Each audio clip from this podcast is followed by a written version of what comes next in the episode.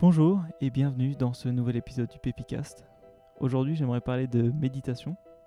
Je suis actuellement calé sur le toit de la maison de mes parents au Cresse. Il y a la lune d'un côté, le coucher de soleil de l'autre, avec le chant des cigales un petit peu et le ronronnement des mecs qui font des roues arrière au loin. Donc le, le cadre est plutôt idyllique. Je me suis dit que ce serait un bon moment pour faire mon bilan sur mon expérience de méditation. J'ai passé un petit peu plus d'un an à faire de la méditation, principalement avec l'application Headspace. Je sais qu'en France maintenant il y a Petit Bambou et il doit y en avoir d'autres. Il y a aussi Calm en anglais.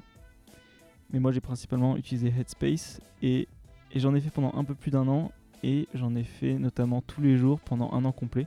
Parce que Headspace ils sont très forts dans la gamification. On en, on en revient toujours à la gamification.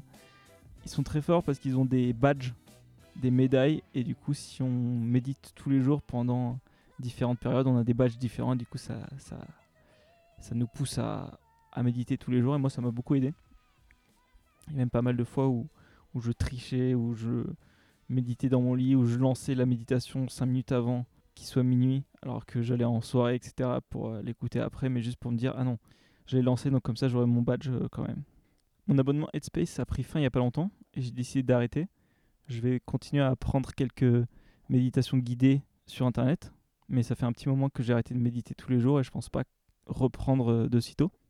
Même si c'est une super routine à avoir, et j'ai notamment un épisode qui va sortir avec, euh, avec mon pote Hugo qui lui recommande ça à fond, surtout pour les entrepreneurs.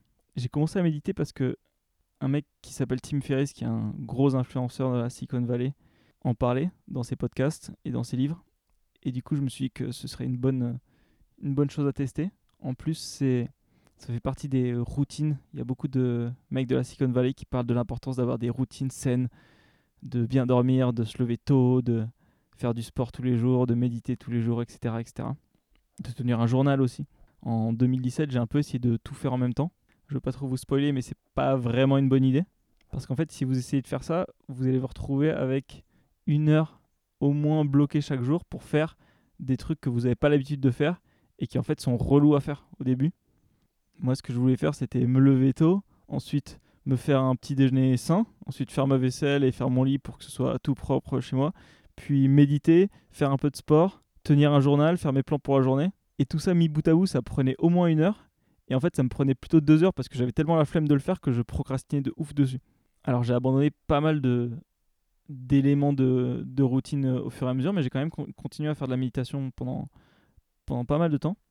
Et mon objectif, en fait, c'était de réussir à prendre de meilleures décisions, être zen, arriver à dépasser mes peurs, parce qu'il y a plein de trucs qui me font flipper et du coup que je fais pas. Je me disais, peut-être que si je fais de la méditation, ça me permettra de prendre du recul et de dépasser mes peurs et de faire plein de trucs cool.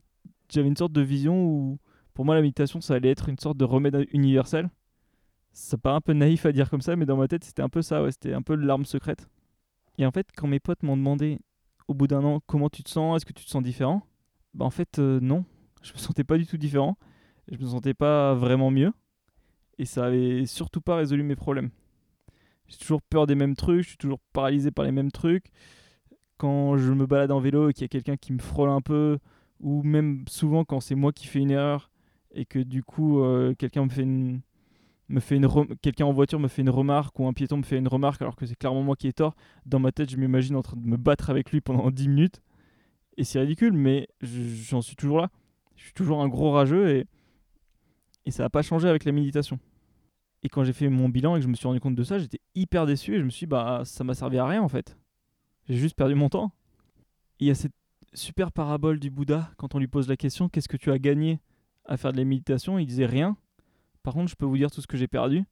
J'ai perdu l'angoisse, j'ai perdu la colère, j'ai perdu tout ce... tous ces trucs négatifs-là. Et c'est vrai que même si j'ai vraiment pas l'impression d'être zen, loin de là, et à chaque fois que je perds les pédales ou que je m'énerve, je m'en rends compte. Alors ça veut pas dire que j'arrive à m'arrêter, mais pendant 5 minutes où je suis en train de rager et que je suis en train de m'imaginer que je suis en train de me battre avec euh, la vieille qui m'a fait une réflexion parce que j'ai grillé un feu devant elle alors qu'elle passait au passage piéton, elle avait totalement le droit de me faire une réflexion, mais ça m'a énervé quand même. Pendant 5 minutes, je rage dessus, mais je me rends compte que je rage. Et du coup, j'essaye de me dire non, Gaël, arrête, arrête, arrête, arrête. Et ça m'aide quelque part. Je fais les mêmes erreurs, mais je les fais un peu plus consciemment et je peux pas vraiment comparer avec ce que j'étais avant, donc je sais pas à quel point ça m'aide, mais au moins j'ai l'impression d'avoir un peu plus de contrôle sur les choses et un peu plus de recul. Donc c'est quand même plutôt cool. Vu que je manque d'éléments de comparaison avec euh, la situation dans laquelle où j'aurais pas passé un an et demi à, faire de la méditation régulièrement, je peux pas dire que ça m'a servi à rien parce que ça se trouve je serais dans une situation euh, autrement pire et je et je serais beaucoup moins en paix avec moi-même si j'en avais pas fait. Je peux pas comparer donc je peux pas vraiment le dire. Et il y a une parabole qui est assez marrante aussi qu'on m'avait raconté quand je faisais du catéchisme. J'en ai pas fait beaucoup et ça m'a pas ça m'a vraiment pas marqué mais il y avait cette histoire qui était qui était marrante.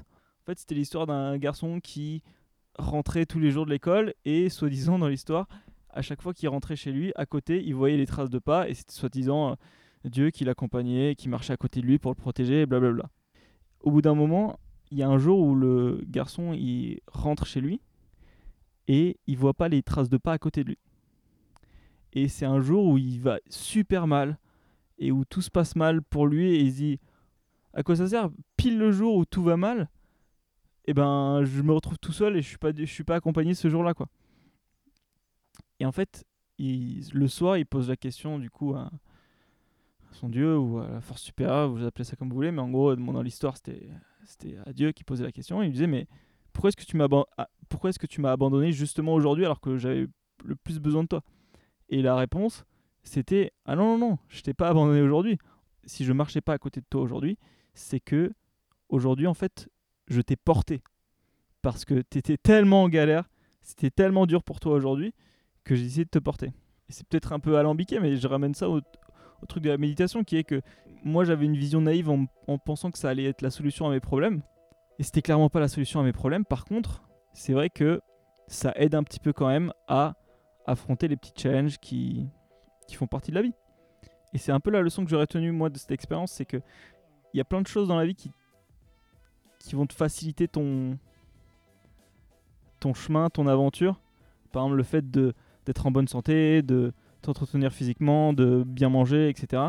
Ça va te faciliter la vie, mais ce sera toujours à toi de prendre des décisions, le matin de prendre la décision de te lever, de bosser, d'aller au sport et de faire tout un tas de trucs qui seront relous, qui seront difficiles et il y aura, tu auras toujours des problèmes et tu auras toujours des trucs qui te font souffrir les gens qui ont réussi, qui sont, je sais pas, qui sont riches, qui sont euh, amoureux de fou, qui sont euh, en super forme, etc. Ouais, c'est un peu plus facile pour eux, mais il y a quand même plein de trucs qui restent difficiles et ils continuent quand même à souffrir pas mal. Un gros bodybuilder qui va à la salle de sport tous les jours, c'est peut-être un peu plus facile pour lui de soulever des poids parce qu'il a l'habitude, mais c'est quand même difficile pour lui. Il y a quand même de la souffrance qui est là et qui restera toujours là. Et pour moi, c'était ça la leçon principale, c'est que si t'attends d'avoir envie que ce soit facile ou que tu aies plus peur avant de faire quelque chose, ben, tu le feras jamais parce que ce moment parfait où tu te sentiras bien dans les bonnes conditions, eh ben, peut-être que ça peut arriver de temps en temps. Tu as de temps en temps des périodes ou des jours ou des moments où tout est parfait et où tout est aligné pour que ça se passe bien, mais la plupart du temps, c'est pas le cas. Et quand on regarde les, grands champions sportifs, etc., les trois quarts du temps, ils sont blessés. Ils arrivent dans les compétitions, ils sont blessés, ils sont malades, leur copine les a largués la veille. C'est juste la routine et ils sont obligés de, de continuer à être meilleurs et, et ça peut pas être une excuse pour eux. Moi, c'est vraiment ce que j'ai retenu pareil, c'est de me dire, ben, ok, la méditation, ça peut t'aider, sauf si tu as tellement la flemme de la faire que pour 20 minutes de méditation, tu passes une heure et demie à procrastiner dessus, donc à ce moment-là, c'est pas forcément une bonne idée. Mais ça m'a fait prendre conscience que il y aura plein de trucs qui seront toujours difficiles et qu'il n'y a pas de solution miracle pour les rendre plus faciles. Il y a juste à prendre la décision de le faire quand même.